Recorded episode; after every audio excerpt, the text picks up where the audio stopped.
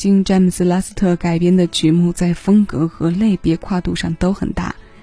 它可以从歌剧吸收到流行，从乡村过渡到摇滚，拉丁爵士的表现也是不在话下。多元化的音乐和浓郁的文化氛围，是他深受世界各地听众喜爱的重要因素。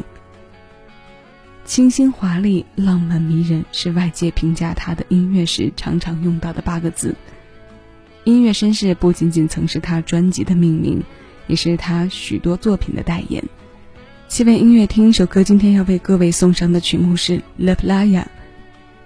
这首美如画的吉他曲在为我们演奏一首海天之间的画卷，不急不慢，充满了风情与迷幻。